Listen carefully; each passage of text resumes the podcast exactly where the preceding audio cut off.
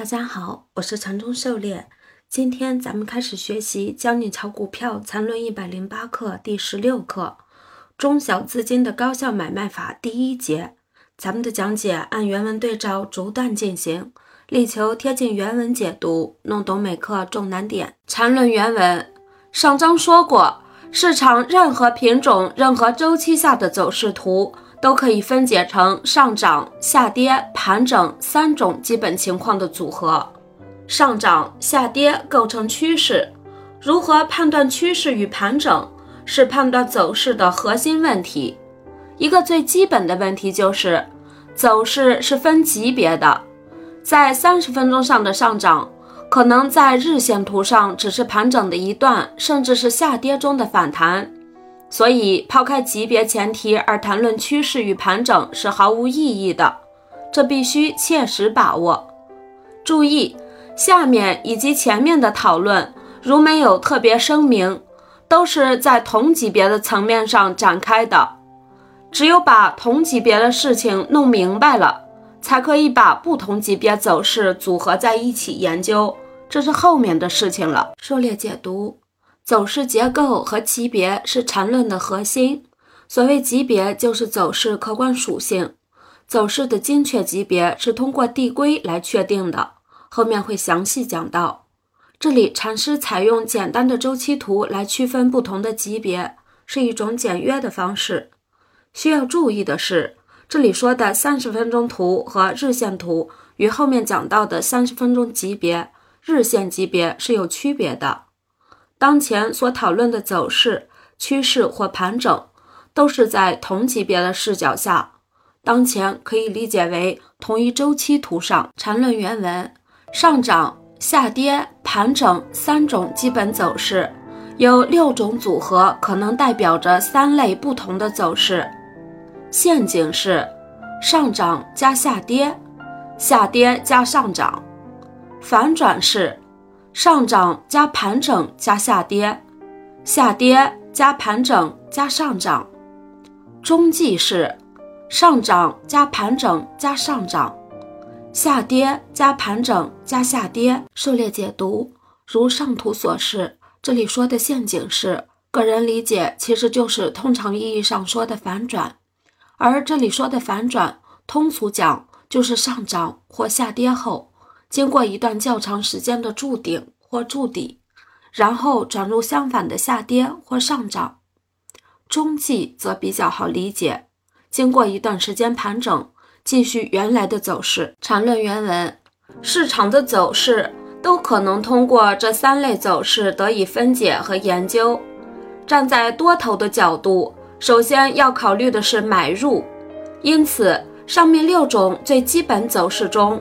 有买入价值的是下跌加上涨，下跌加盘整加上涨，上涨加盘整加上涨三种；没有买入价值的是上涨加下跌，上涨加盘整加下跌，下跌加盘整加下跌。狩猎解读：站在多头的角度，这里说的有买入价值，就是说买入后有一段上涨；反之。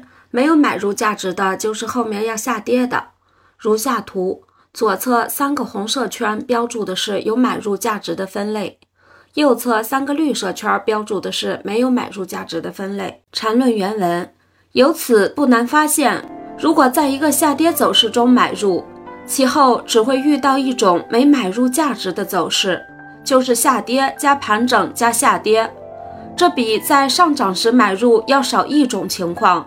而在下跌时买入，唯一需要躲避的风险有两个：一，该段跌势未尽；二，该段跌势虽尽，但盘整后出现下一轮跌势。狩猎解读如下图红色圈标注所示，下跌走势之后买入，在下跌加上涨、下跌加盘整加上涨这两种情况下，都是会有一段上涨来获利的。只有在下跌加盘整加下跌这种情况下是需要避免的。另外一个风险就是当前下跌并未结束，而绿色圈标注的以上涨走势之后买入的前两种均为没价值买入，其后均下跌，只有上涨加盘整加上涨走势分类具有买入价值。缠论原文在上一章没有趋势、没有背驰中，对下跌走势用背驰来找第一类买点，就是要避开上面的第一个风险。而当买入后，将面对的是第二个风险。如何避开？